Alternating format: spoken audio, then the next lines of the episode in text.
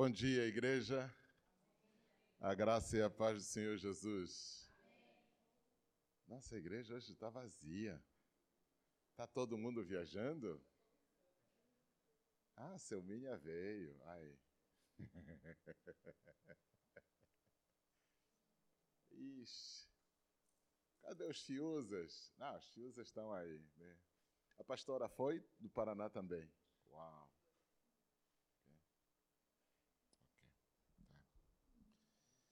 Bom, meus irmãos, por favor, abram a Bíblia. No livro de Apocalipse, capítulo 22.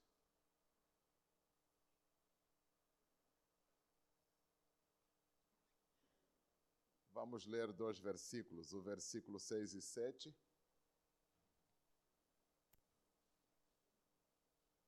Apocalipse 22.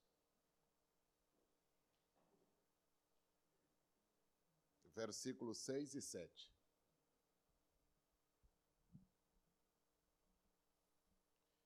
No livro das Revelações, capítulo 22, dos versículos 6, o versículo 6 diz assim: Disse-me ainda, estas palavras são fiéis e verdadeiras. O Senhor,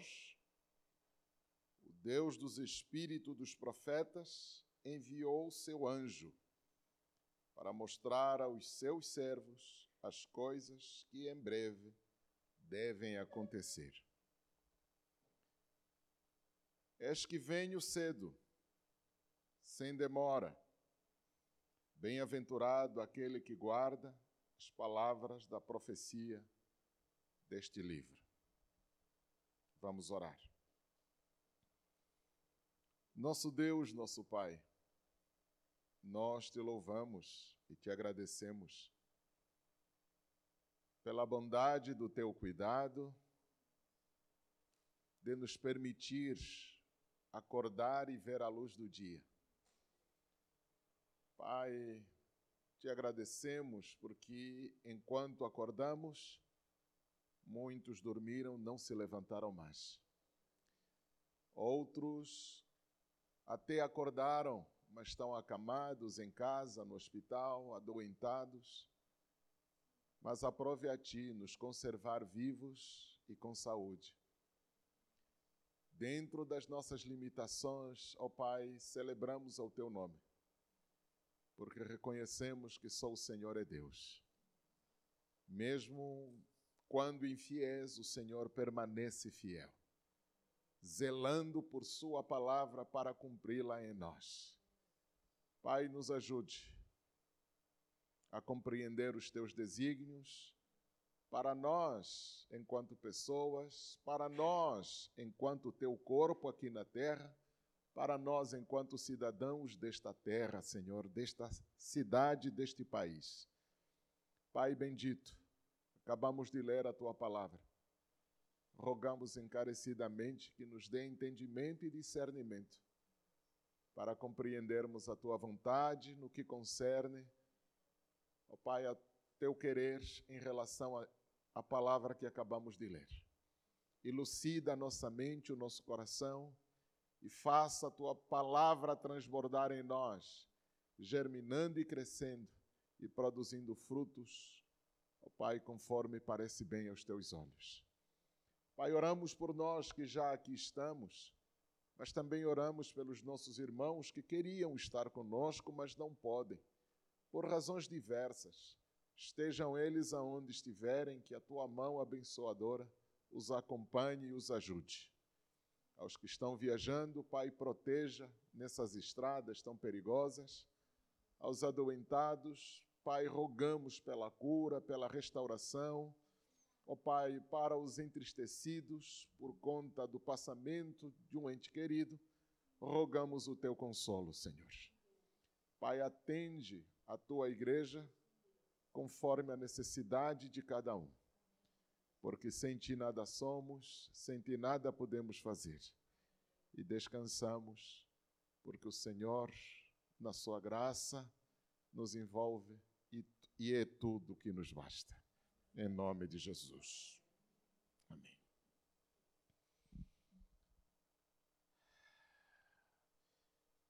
Bom, meus irmãos, é, tivemos óbitos, óbitos, os mais diversos, né? Bom, enfim, queremos estender aqui o nosso sentimento de pesar, a família da nossa Dai, né? a igreja sentiu. Nós estamos certos de que o Senhor está no controle da nossa história. Onde a nossa mão não pode chegar, acreditamos que a mão do Senhor chega. E o vazio deixado, o Senhor há de preenchê-lo através do seu Espírito Santo. Ah, algumas pessoas estão doentes, enfim, enfim. Falei um pouquinho ontem com o pastor Marcos, me deu a conhecer algum, algumas situações. Ah, o esposo da nossa irmã, cadê a nossa irmã? Nem está. É, a irmã fez cirurgia, ou o esposo da nossa irmã fez cirurgia. Ai, puxa vida. Pastor Marcos deu-me a conhecer né, que está em estado de convalescência agora. Como é que ele está? Está bem? Amém. Amém. Amém. É isso. Irmãos, eu, eu queria pedir encarecidamente algumas coisinhas a vocês nesse sentido. É, não esperem que a igreja faça tudo o que deve fazer, porque acreditem que às vezes a igreja que a gente gostaria não é exatamente aquilo que a gente está pensando. É. Às vezes a gente, inclusive, faz. Ah, eu estou à espera que a igreja faça isso. Né? E a gente se esquece que nós somos a igreja. Então não espere, por exemplo, que o pastor te diga: ah, vai visitar o fulano, quando você pode visitá-la por conta própria. Né? Então, enfim, enfim. Dói, e dói muito ouvir, por exemplo, algumas queixas ah, dessa natureza. Pessoas que estão precisando de um de conforto, de um abraço, de uma orientação e tal. E aí, a gente está à espera que a igreja diga, irmão, vai visitar o fulano, ou que o pastor faça. Gente, não dá para fazer isso. Não, a igreja somos nós. Está ao teu alcance visitar o irmão? Visite. E faça isso não só em seu nome, faça isso em nome da igreja, porque você é membro da igreja. Né? Então, porque tem coisas que a gente percebe, a gente faz, mas tem coisas que a gente não saca, a gente não vê. Né? Primeiro, porque as pessoas não falam. Segundo, porque as experiências anteriores não é, emudeceram a pessoa, por exemplo. As pessoas não visitam, não procuram gabinete pastoral por causa de experiência. Eu mesmo não. Eu cresci cortei relações com o gabinete pastoral, porque a primeira vez que eu me vi na necessidade de procurar o pastor no gabinete, no dia seguinte eu virei, como é que se chama? Ilustração de sermão. É? O pastor estava lá no púlpito contando que eu conversei com ele para a igreja. Tem irmãos pecadores, miseráveis, Gente, eu, eu, eu criei ranço com o gabinete pastoral. Então, muitas vezes as pessoas não falam porque têm medo que virem a ilustração do sermão, entendeu? Então, mas ainda assim, gente, a gente precisa aprender e desenvolver o hábito de compartilhar uns com os outros. Está alegre, compartilhe a sua alegria. Está triste, compartilhe a sua alegria. Está rico, compartilhe a sua riqueza. Está pobre, compartilhe a sua pobreza. Vamos compartilhar na alegria, na tristeza, seja lá no que for, até que a morte nos separe. Aliás, nem a morte vai nos separar. Nem a morte vai nos separar. Então vamos viver essa, essa comunhão. É, é, é eu disse, por exemplo, que a gente podia fazer hoje uma, uma, ceia de Natal antecipada com a comunidade, alguma coisa do tipo. Não deu certo por razões diversas. Mas, irmão, nada te impede de você fazer uma doação a alguém que está precisando. Né? Nada te impede. Você está sabendo, oh, o irmão Marco está precisando de uma cesta básica, está podendo? O cara pega lá a cesta básica e leva. Qual o problema? Nada te impede de fazer isso. Se não quiser que a igreja saiba, faça sozinho. Se quiser também que a igreja saiba, diga, pastor, eu levei a cesta básica para a Selma, levei a cesta básica para o pastor Elias. Faça. Não espere que as coisas aconteçam apenas porque a igreja mandou você fazer. Faça porque você é crente. Você se compadece com a dor, com a necessidade, com a preocupação do outro. É. Para fazer churrasco a gente convida os amigos, né? Mas. Bom. Oi! Ok.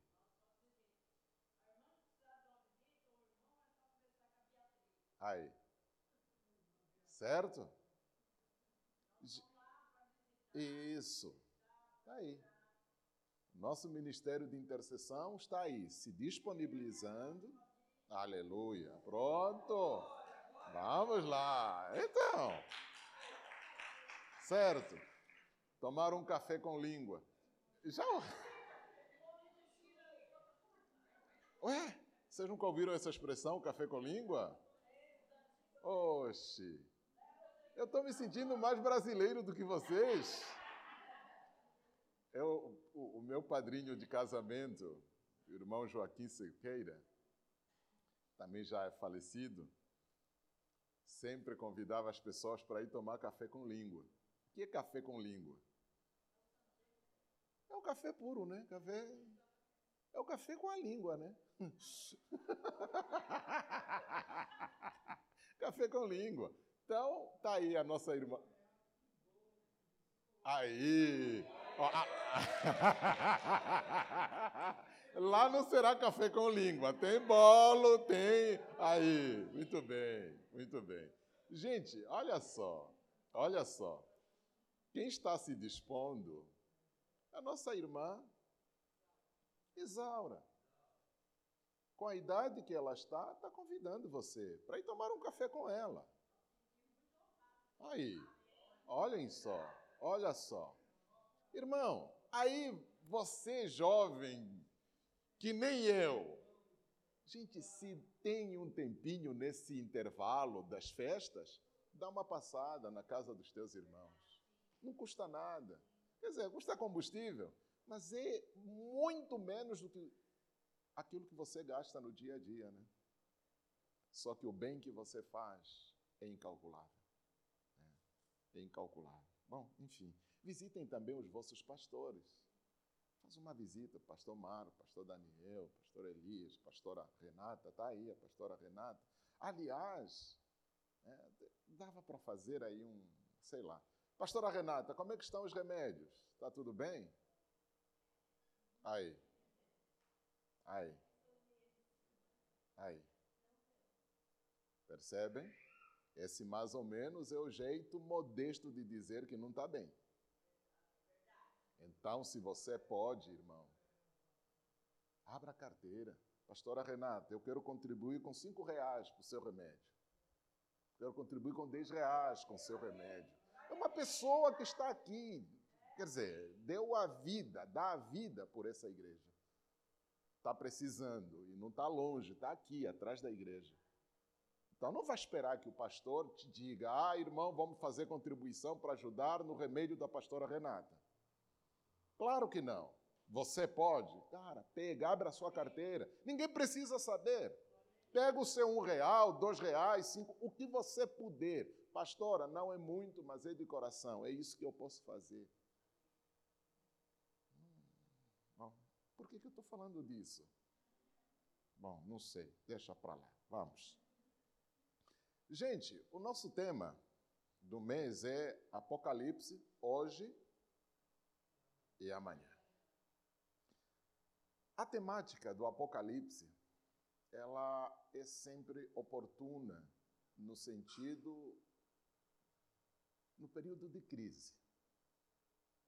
Toda vez que o mundo entra em crise, os nossos olhos voltam-se para o Apocalipse. E não foi uma nem duas vezes ao longo da história, mas isso foi em todas as épocas. Quando a febre, a peste negra estava varrendo a Europa, todo mundo gritou. O Apocalipse chegou. Quando a varíola estava o Apocalipse chegou. Quando mergulhamos na Primeira Guerra Mundial, Apocalipse chegou. Quando a gente passou pela Segunda Guerra, Apocalipse chegou. Quando o, o, o muro de Berlim estava sendo derrubado, e foi o marco do fim da ditadura socialista soviética, lá no leste europeu, nós gritamos: o apocalipse chegou. Na transição de milênio, havia expectativa em 99, né, o bug do milênio. Alguém lembra do bug do milênio? Que olha, os computadores vão dar um bug e tal, o mundo vai ficar de ponta cabeça porque os computadores não foram programados para datas acima de 2000 e coisa do gênero. Igrejas inteiras fecharam porque acreditavam que Jesus arrebataria a sua igreja nesse período, porque o Apocalipse chegou. Estamos numa crise que já dura aí três anos, começa com a Covid, depois da Covid, as crises econômicas, financeiras, foram sucedendo outras crises sociais, culturais. Estamos no meio de tudo isso. E o discurso voltou de novo, o Apocalipse chegou. E aí, é claro, a leitura que se faz do Apocalipse é sempre uma leitura tendenciosa. É uma leitura que interpreta os sinais aos dissabores do gosto de algumas pessoas espertalhonas. Porque a grande maioria da sociedade não se preocupa com a leitura do livro de Apocalipse. Se eu perguntasse quem já leu o livro de Apocalipse do começo ao fim, eu acredito que gato pingado levantaria a mão. Por quê? Porque o livro de Apocalipse é um livro assustador. E é assim que se diz. O livro de Apocalipse é assustador, as atrocidades, lá, lá, lá, lá, lá. No entanto, é engraçado que o texto termina dizendo que felizes são aqueles que guardarem as profecias deste livro.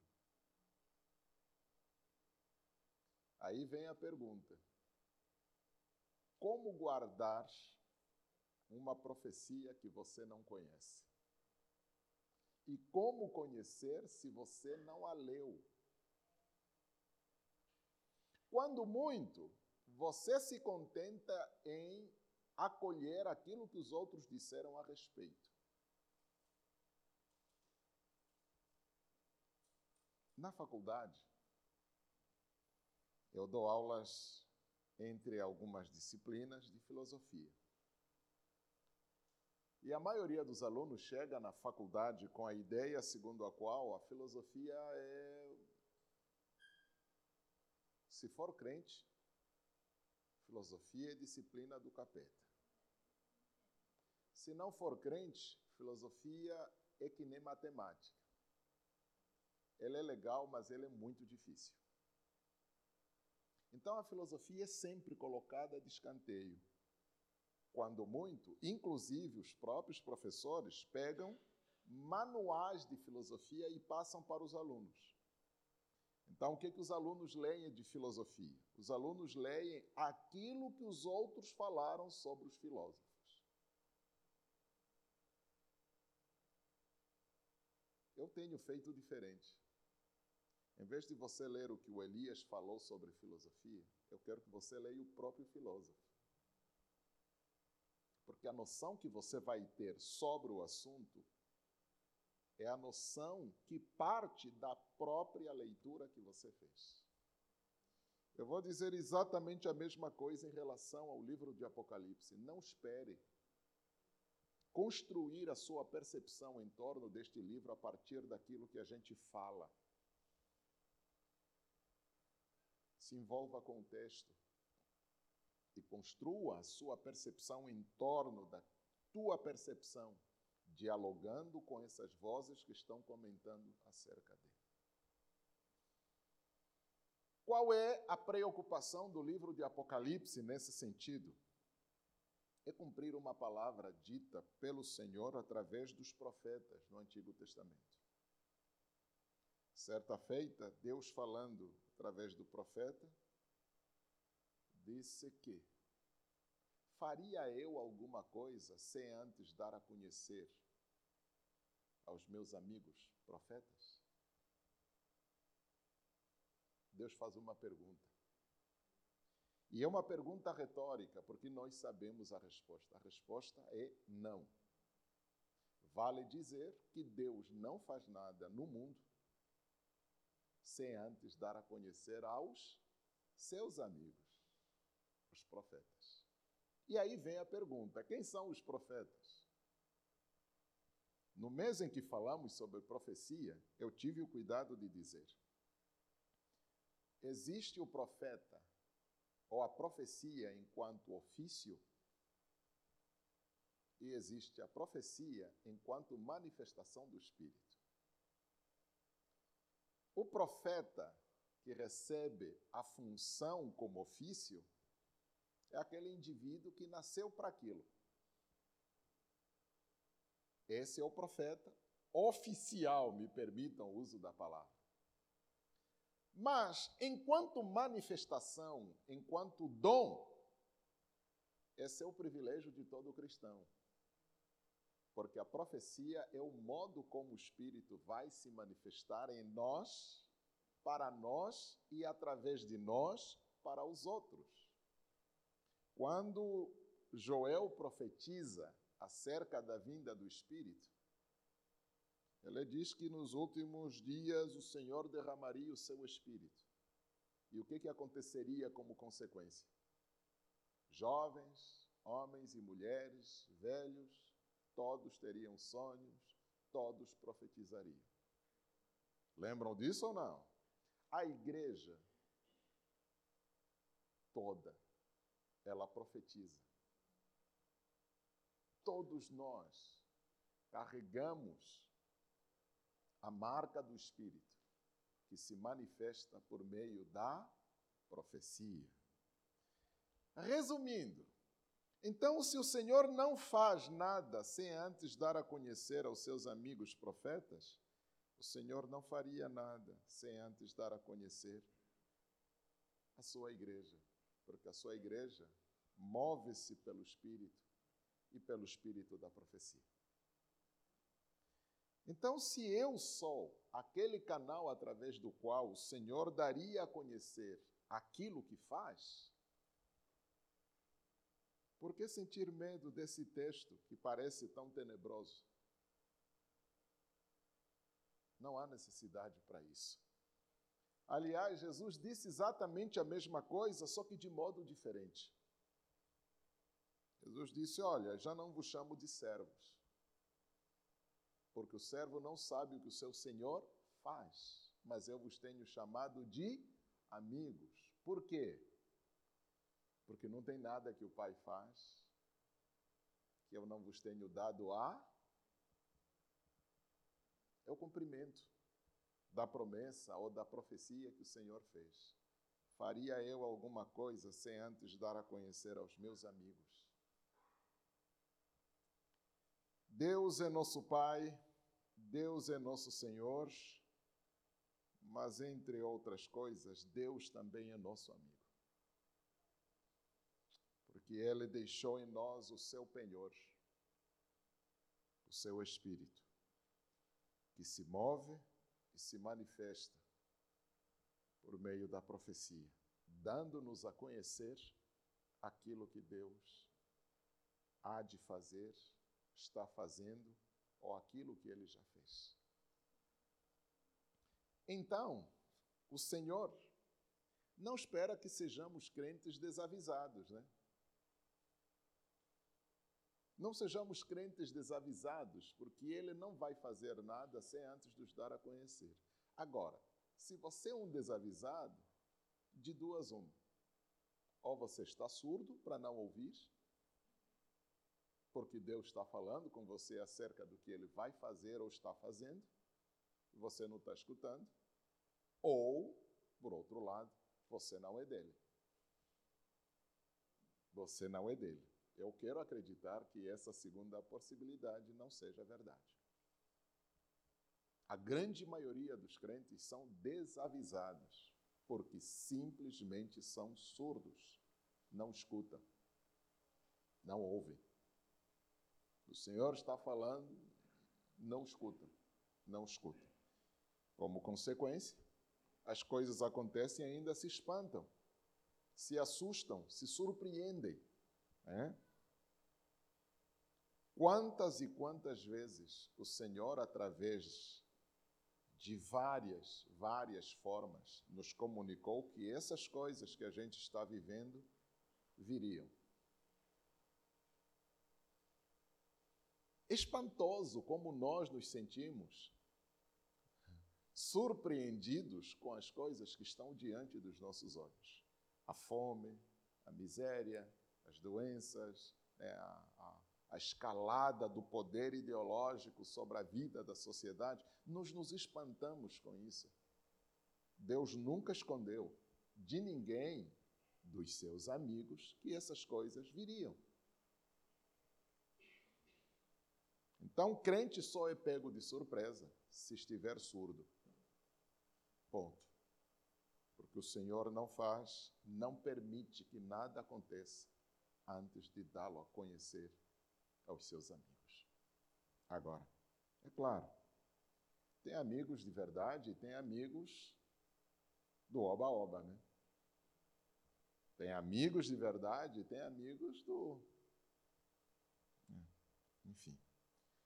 Então, o que se requer de nós não é outra coisa. O livro de Apocalipse nos compele, nos convida a essa relação de proximidade e de profundidade com o Senhor, cultivando a nossa amizade com Ele. Eu tenho dito, e de forma reiterada, a filiação nós não escolhemos. Você não escolheu ser filho dos seus pais. Você não escolheu ser irmão dos seus irmãos. Você não escolheu ser tio dos seus sobrinhos. Como você também não vai escolher ser avó dos seus netos. Filiação a gente não escolhe. Você não escolheu a Deus como pai. Antes, pelo contrário, foi Ele que escolheu você como filho. Filiação nós não escolhemos.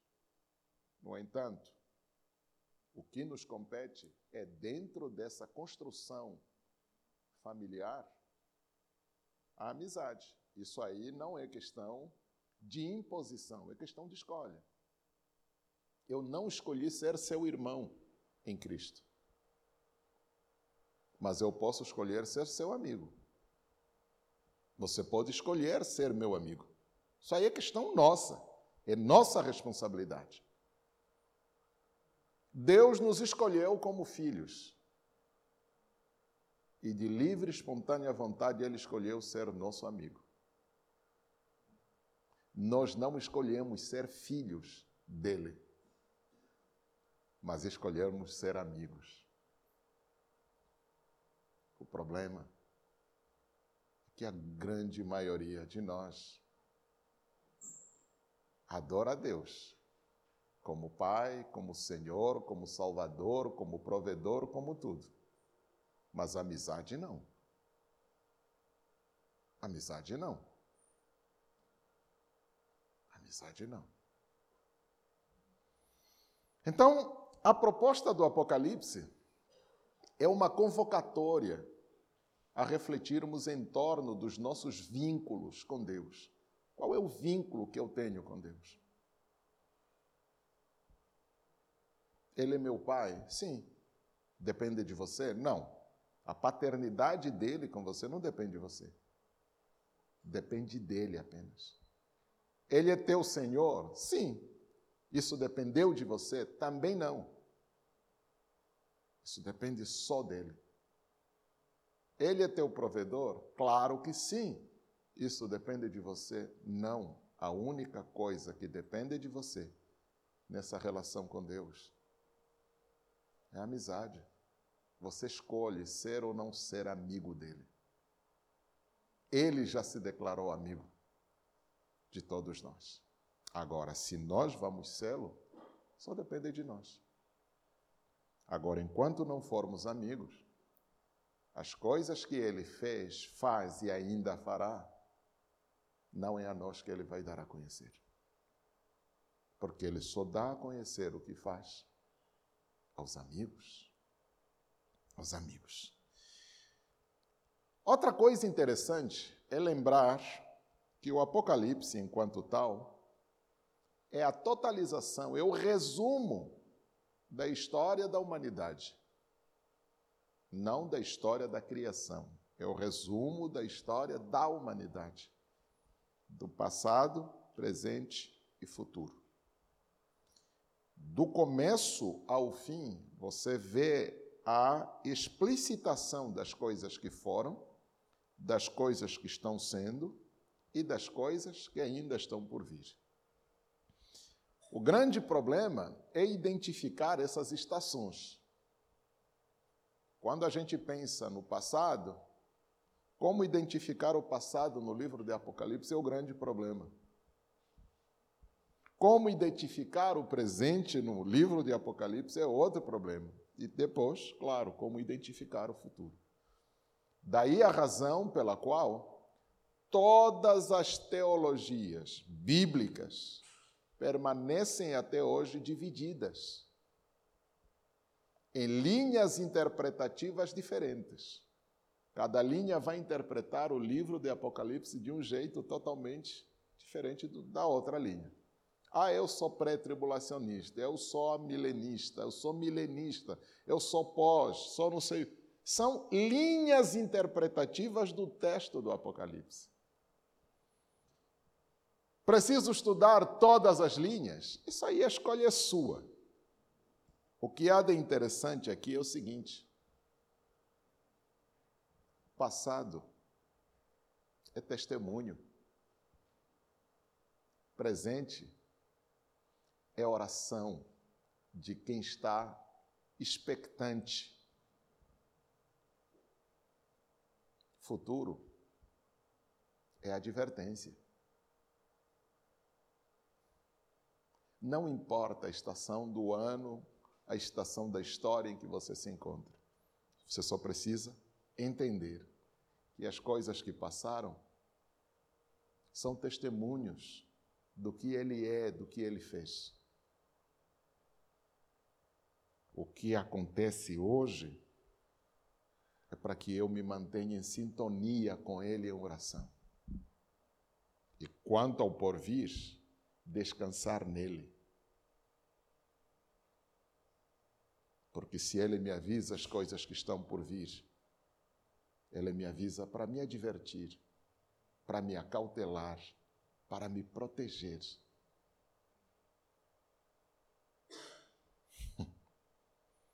Mais do que se preocupar quando é que Jesus vai vir arrebatar a igreja, antes ou depois do milênio, meu irmão, permaneça fiel é a fidelidade que o Senhor requer de você. A revelação do Apocalipse tem como finalidade construir o seu presente em fidelidade com Ele. Por que, que a Bíblia se recusa a dar datas? Por que, que Deus se recusa a revelar datas com precisão? Porque Ele nos conhece. Dependendo da data, a gente cai na gandaia. Vai demorar mais um pouquinho, então posso aproveitar, entendeu? Cai na gandaia. Aí, quando estiver perto, aí vou aprumar os meus passos. O Senhor não revela datas.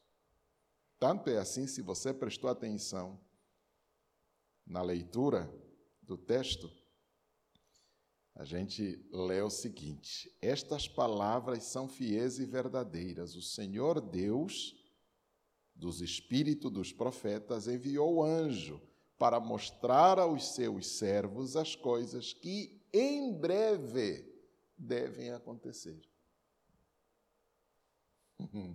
em breve, mas quando?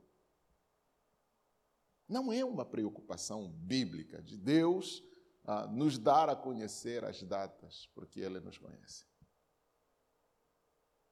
Pode acontecer daqui a um segundo, daqui a uma hora, daqui a um ano, daqui a dois anos, daqui a uma década, daqui a um século daqui a um milênio. Mas para Deus, em breve deve acontecer. Desde que essas palavras foram proferidas, já lá se decorreram cerca, pouco mais de dois mil anos. E o texto continua dizendo: em breve devem acontecer. Ah, mas isso não é incoerente, isso não é mentira. Não, não tem nada de mentira. Se você levar em consideração que para Deus mil anos são como o dia de ontem. então, esse breve é a recusa do Senhor nos dar a conhecer as datas em que as coisas devem acontecer. Ele nos alerta do que deve acontecer, mas requer de nós apenas uma só coisa: que nós sejamos fiéis. Conscientes das coisas que ele fez lá atrás e cientes das coisas que ainda estão por vir.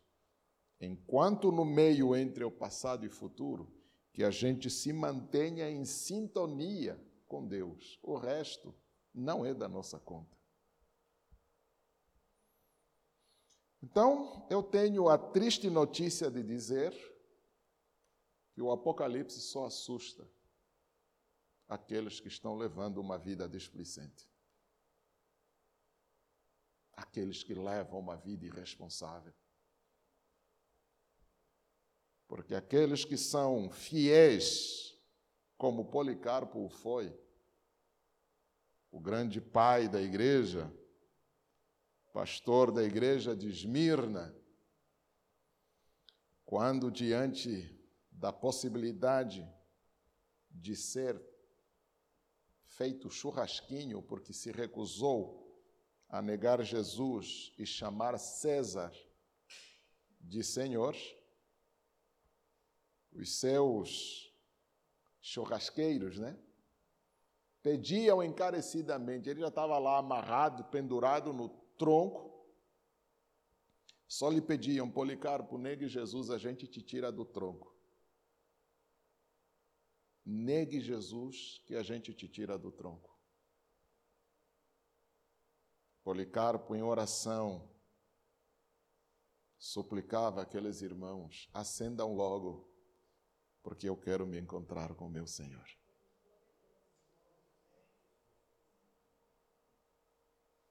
Policarpo não se espantou com a possibilidade de virar churrasquinho. Policarpo não se espantou com as coisas que aconteceriam se ele se negasse a aceitar Jesus. Policarpo conhecia quem era o seu Senhor. E diante dos eventos que deviam assombrá-lo, ele pedia que o apressassem o processo, porque ele queria se encontrar com seu Senhor. Então, uma pessoa que leva uma vida displicente, desregrada, uma vida imoral, é claro que se ele escutar que Jesus está vindo, é claro que isso lhe assusta. Claro que isso lhe apavora, porque ele sabe qual o destino que lhe espera. A leitura do livro de Apocalipse revela o caráter da pessoa. Não tem um versículo que não seja assustador para aqueles que não estão em dia com Deus. Não tem um versículo no livro de Apocalipse que não seja assustador para aqueles que não estão bem com o Senhor. Então, essa recusa das pessoas em lerem, porque o texto é assustador, só revela o caráter destas pessoas, porque não estão bem, não estão em dia, não estão em condições.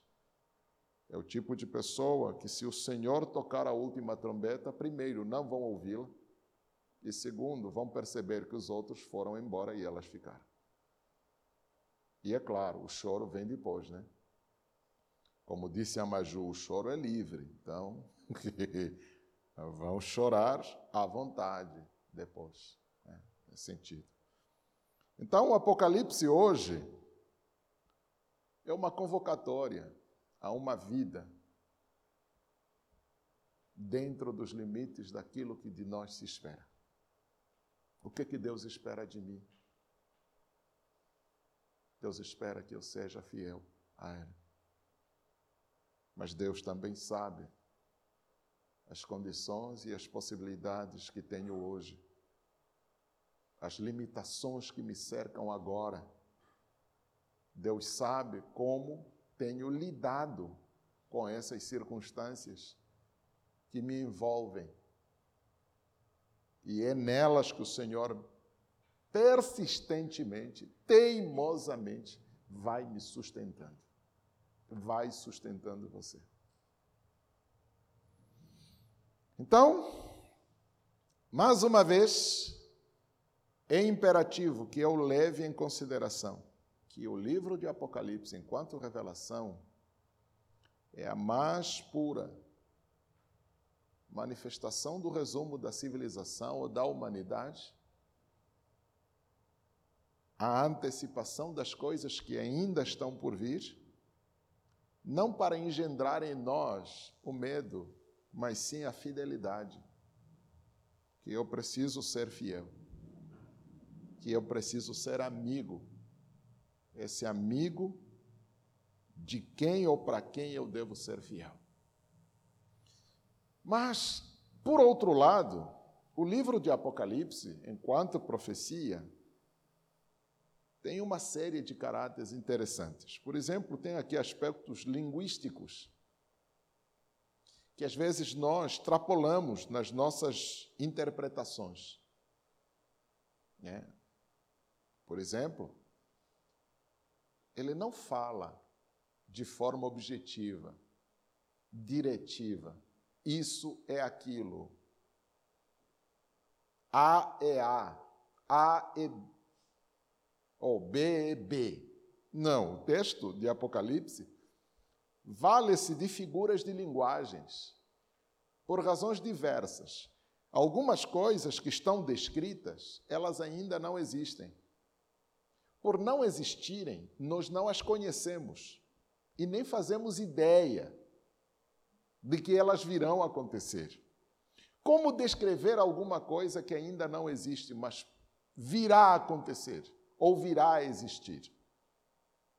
Não é tarefa simples. Então, a figura de linguagem é esse instrumento que o texto vai se valer para, de forma figurativa, ilustrar essas coisas.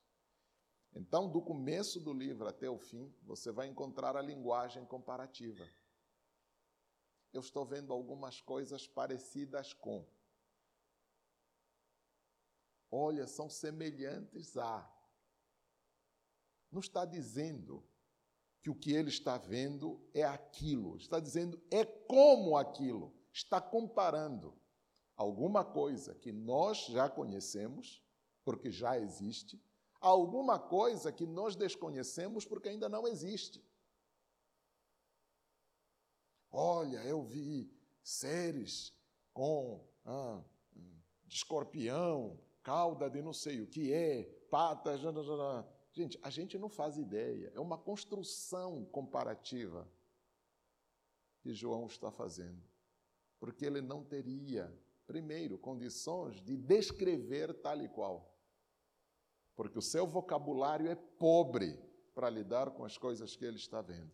Imagine o, o, o, o apóstolo João, no primeiro século, descrever um helicóptero. Hã? Imagina a cena. Ele está lá no primeiro século, tentar descrever um helicóptero. Qual descrição ele faria? Qual comparação? Não, não precisa ser um helicóptero ou um avião. Vamos fazer uma coisa mais simples. Imagine João eh, descrevendo um carro. Engraçado que foi Daniel, né, que fez a primeira descrição dos carros. Isso 300, 400 anos antes da era cristã, ou seja, cerca de 2.400 e poucos anos antes de nós. Ele começa a fazer a descrição dos carros andando em disparadas, com os olhos parecem bolas de fogo.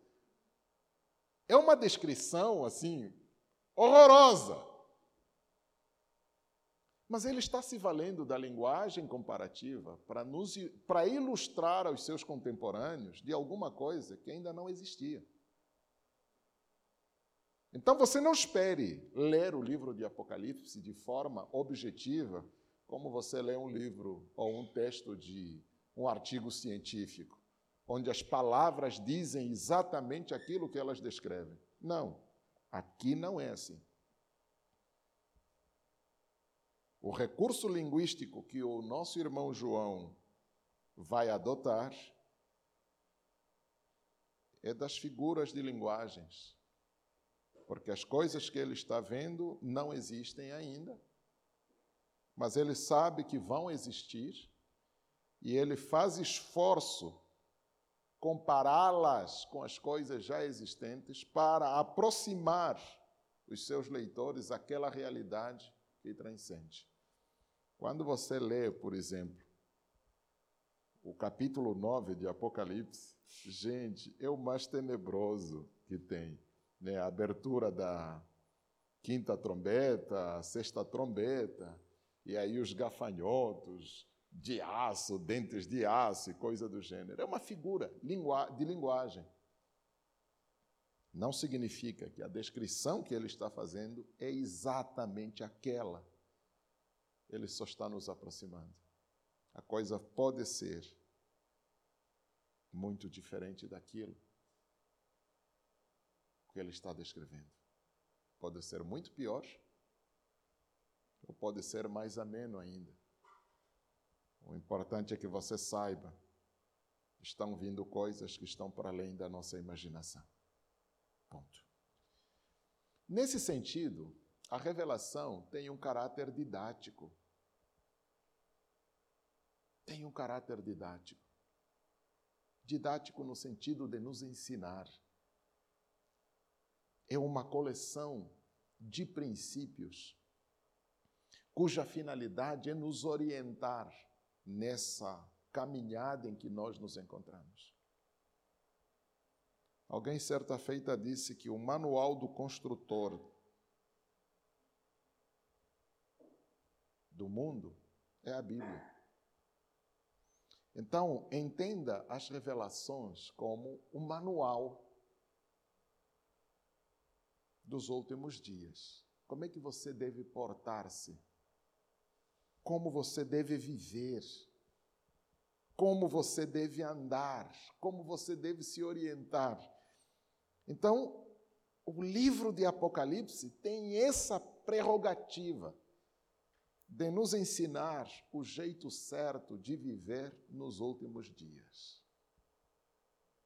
A vida será assim. Para os devidos efeitos, vocês sejam assim. É o caráter didático, caráter pedagógico, de ensino, conjunto de.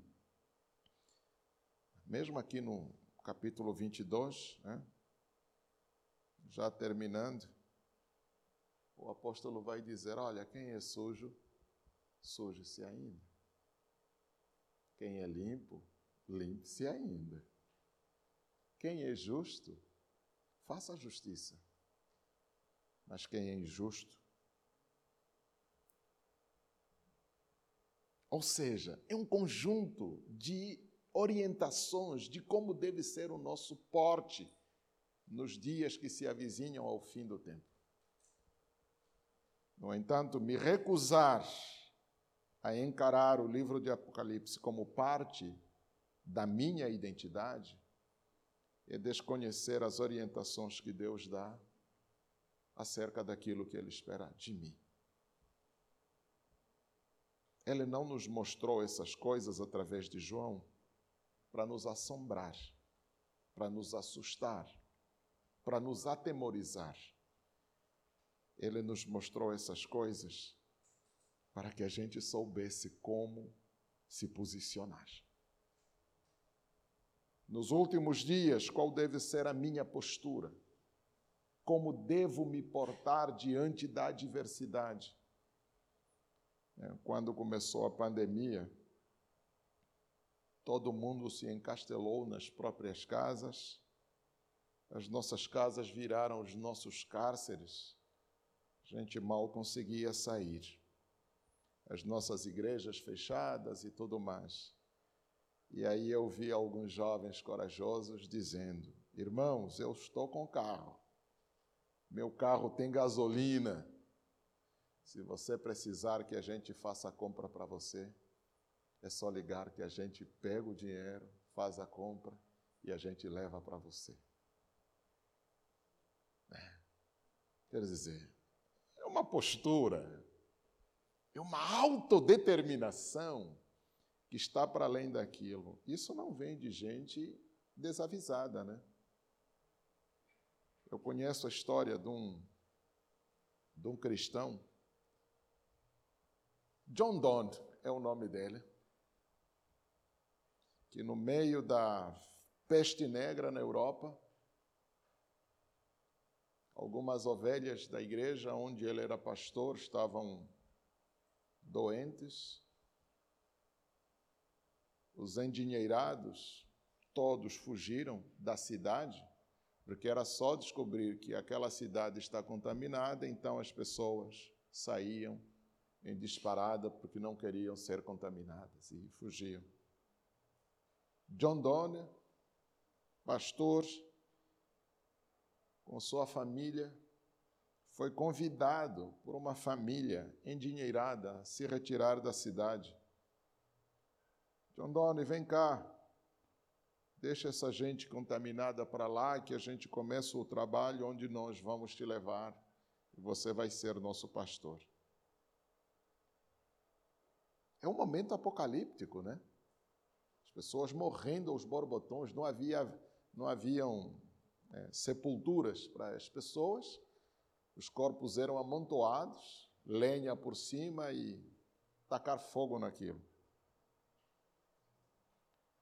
Diante desse quadro caótico, em que todo mundo que ainda tinha saúde estava correndo, diante do convite para que ele se retirasse, John Donne disse: Minhas ovelhas estão doentes, eu sou pastor delas. Cabe a mim cuidar delas. A cidade foi esvaziada dos sadios. Ficaram apenas os doentes. E no meio dos doentes, John Donne com a sua família, cuidando daqueles doentes. É claro, não demorou muito para que John Donne também fosse acometido pela mesma peste. No entanto, Muita gente morreu. John Donne sobreviveu. Engraçado. Mesmo doente. Aliás, ele dizia: agora que eu estou doente, agora é que eu estou pronto para visitar. agora que eu estou doente, agora que eu estou pronto para visitar. Porque não tem mais nada que deve me acometer, porque o pior já me aconteceu, então agora é que eu vou visitar as pessoas. E aí ia passando de casa em casa, orando com os irmãos, fortalecendo os irmãos, encorajando os irmãos, preparando os irmãos, inclusive, para a morte. Muitos irmãos morreram. John Donne sobreviveu. Ele veio a morrer muito depois da peste de pneumonia, mas não foi a peste que matou John Donne. Quando eu olho para esses meninos que ousadamente se dispuseram a ajudar os nossos irmãos que tinham comorbidades, eu me lembro diretamente de John Donne, que no meio das dificuldades, quando todos tendem a fugir da doença, tendem a se esconder, se protegerem, esses meninos se dispuseram. Não importa o que acontece, está precisando de ajuda? Temos carro, temos combustível. Para o que você precisar, a gente está aqui, é só ligar que a gente vai fazer por você aquilo que você não pode fazer. Então, esses meninos foram fazer compras, esses meninos passaram nas farmácias para comprar remédio pelos, para os irmãos, e assim, uma série de coisas. Né? O engraçado é que esses meninos não morreram, sobreviveram à Covid. não morreram, estão vivinhos da Silva. O Senhor os protegeu, o Senhor os livrou e assim sucessivamente. Então, o Apocalipse não é para nos assustar, é para nos dar as lições necessárias para nos posicionarmos na hora em que a coisa ficar apertada, ficar difícil, ficar sustentável. Então, quando eu leio, bem-aventurado aqueles que guardam as palavras desta profecia, eu entendo que aqueles que guardarem as lições que estão contidas no livro, esses vão passar por qualquer situação com cabeça erguida e tranquilos, certos daquele em quem eles confiaram a vida. O Senhor tem zelo pelos seus. O Senhor move céu e terra em favor daqueles que são seus amigos. Se tiver que morrer, que a gente morra, mas a gente não abre mão do nosso amigo. É, é isso que Apocalipse está nos dizendo. Então, meus irmãos, eu quero terminar, deixar aqui algumas orientações, algumas, alguns princípios que podem nos ser úteis, podem nos ser úteis na caminhada. Né? A primeira coisa que eu queria lembrá-los é: irmão, seja fiel com a mensagem que o Senhor te der. Seja fiel com a mensagem que o Senhor te der. Qual é a mensagem que o Senhor te confiou? Não entenda a mensagem como discurso. Não entenda a mensagem como fala. Entenda a mensagem como missão. Não é gratuito que o Senhor te mantenha vivo. Há uma missão que pesa sobre os seus ombros. Esta é a tua mensagem. Seja fiel ao que Ele te confiou. É. Interessante que a pandemia nos mostrou que quando as coisas apertam, a primeira coisa que nós fazemos é abrir mão das nossas obrigações. Até hoje, irmãos ficaram em casa né, na, durante a pandemia, irmãos ficaram em casa. A pandemia foi embora, os caras não voltaram para as igrejas. É uma necessidade? Sim. Mas Irmãos que, por causa da pandemia, deixaram de contribuir com as suas ofertas. Ah, eu não vou na igreja, não estou indo na igreja, não estou pagando luz, não estou pagando água, não estou pagando, não estou gastando nada. Por que, que eu tenho que dar? Para esses irmãos oferecer ou dar é compra, né? Eu vou ofertar porque eu estou gastando luz também, estou gastando água, estou gastando, então vou contribuir. Se eu não estou indo, não estou gastando. Então contribuir para quê? Entendeu ou não? Quer dizer, se desobrigaram. Bom, eu ia para a igreja, na igreja eu cantava, na igreja eu orava, na igreja eu dançava, na igreja eu pregava. Agora não estou indo na igreja, eu não preciso fazer de, nada disso. Será? Será? Porque eu não estou indo na igreja, eu não devo cantar? Eu só canto quando estou na igreja? Porque não estou indo na igreja, eu não devo orar? Porque eu só oro quando vou à igreja? Porque não estou indo na igreja, eu não preciso pregar, porque eu só prego na igreja. Gente, a gente precisa ser fiel à mensagem que o Senhor nos confiou. O que, que o Senhor te confiou? É pregar? Pregue. É cantar? Cante. É ensinar? Ensine. É orar? Ore. Não importa as circunstâncias. Cumpra com a tarefa. Seja fiel com a missão que o Senhor te confiou. Ah, mas as pessoas estão falando, estão fazendo. Olha, se eu fizer isso, eu vou preso. Que se lasque, vai preso. Mas não deixe de cumprir com a sua missão. No reino da Babilônia, a lei que Dario assinou por influência dos seus, oh, de inimigos de Daniel foi: olha, ninguém pode fazer nenhum tipo de pedido a qualquer outra entidade que não seja o rei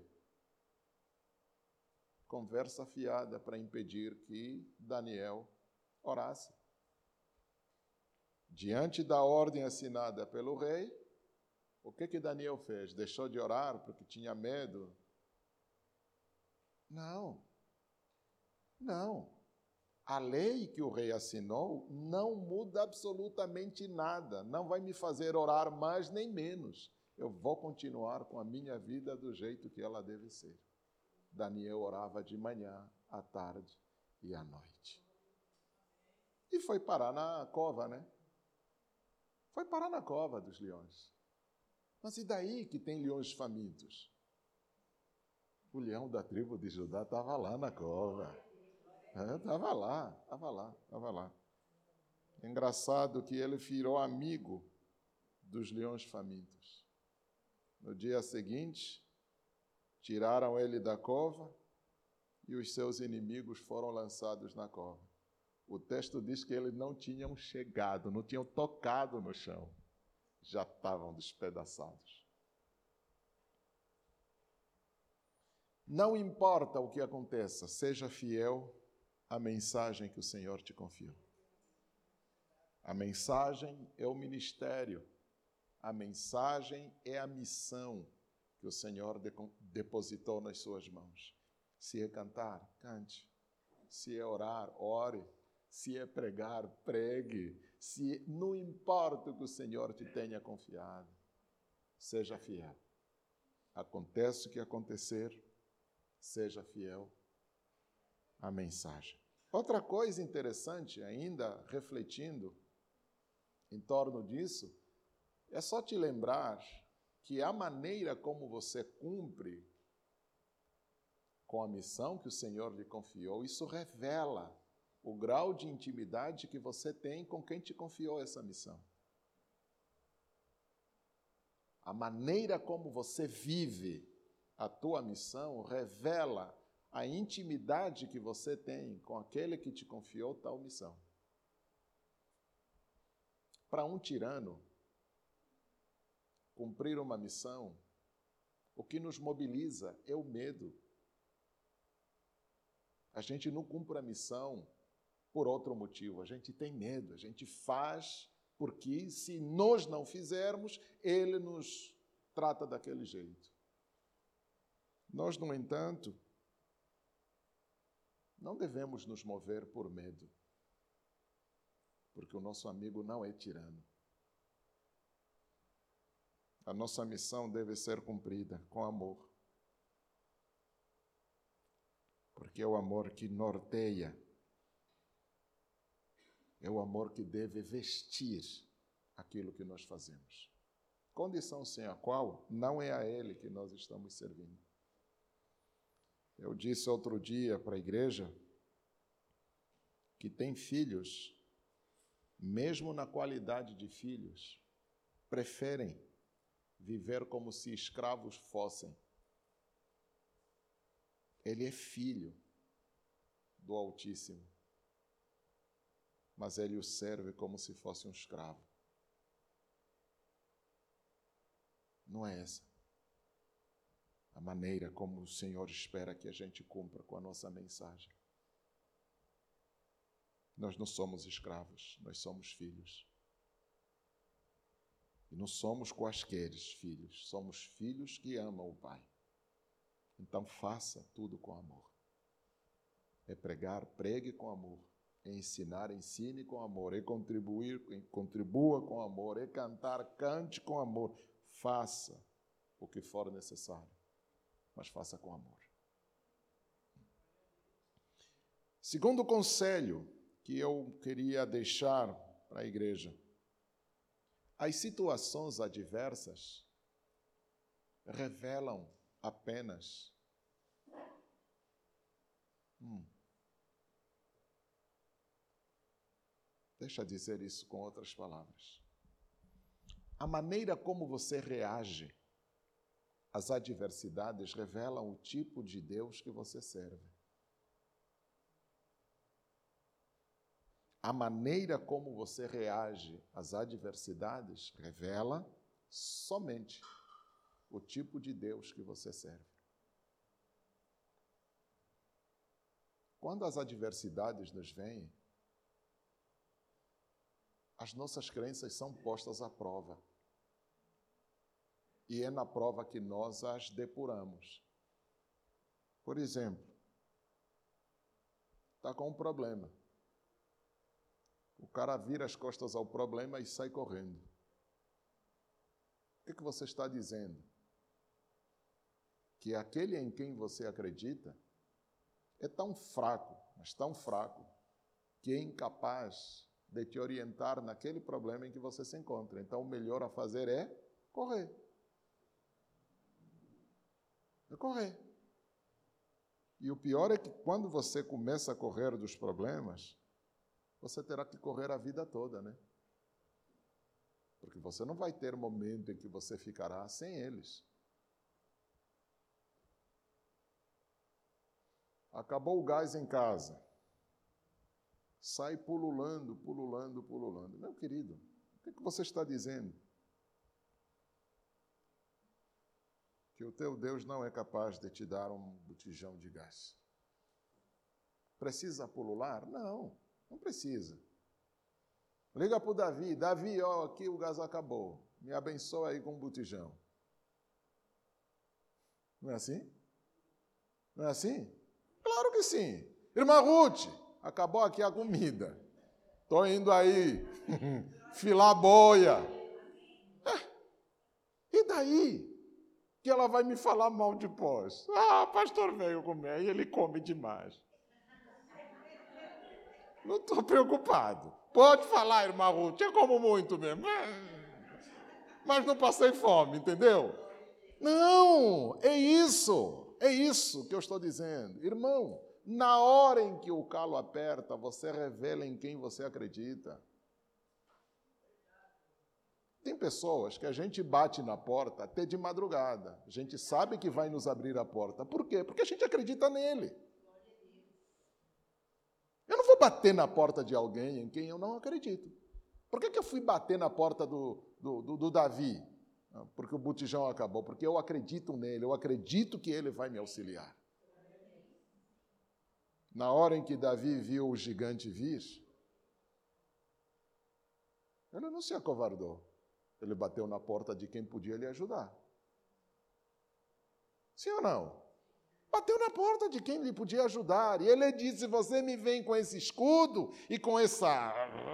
Eu vou a ti em nome do Senhor dos Exércitos, onde você vai ver. É claro. Irmã Rosani, estou chegando em casa. Prepara o café, nem que seja com língua. Entendeu ou não? Claro, na hora em que o calo aperta, a gente revela em quem nós acreditamos e como acreditamos. Então, meu irmão, é na hora do aperto que você precisa conhecer a porta que você deve bater. É na hora da dificuldade em que você revela em quem você tem crido. Então, não saia correndo desesperado, feito um condenado, como se você não tivesse ninguém que está do seu lado. É o que a maioria das pessoas fazem. Ah, deu uma dor de cabeça, já sai ligando para meio mundo, irmão, orem por mim, irmão, orem por mim. Por que, que você não ora? Por que, que os outros têm que bater na porta do Senhor em teu nome e você não bate na porta?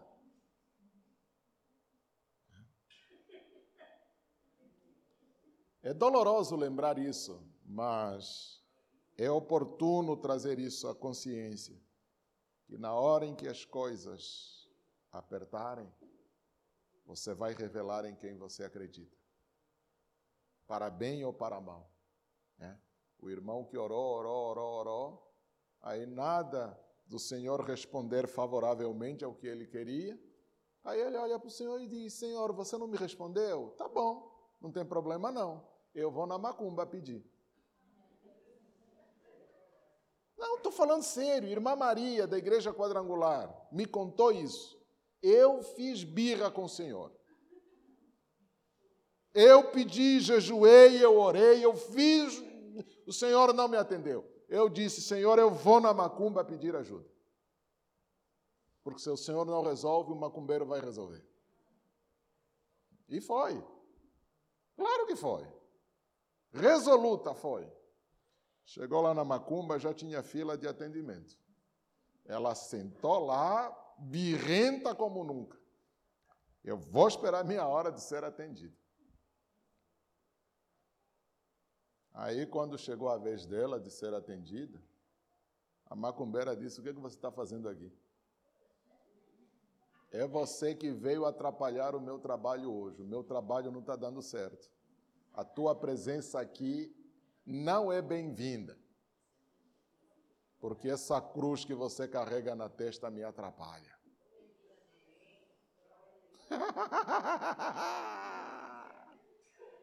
A irmã Maria saiu desesperada. Saiu desesperada lá da macumba onde ela foi pedir ajuda. Por quê? Porque em vez de ajudar, estava atrapalhando as outras pessoas que foram. A presença dela atrapalhou os trabalhos da, da, da senhora naquele dia. E a irmã contava isso para mim chorando dizendo: mesmo quando o Senhor não atende às nossas súplicas, isso não significa que Ele não esteja conosco. É lindo, é lindo. Então, meu irmão, não importa o que aconteça, não importa o que aconteça, você sabe e deve saber qual é a porta certa a bater quando as coisas ficarem feias para o seu lado. Corra sem receio, corra sem medo, corra sem. E tenha a convicção de que você vai ser atendido.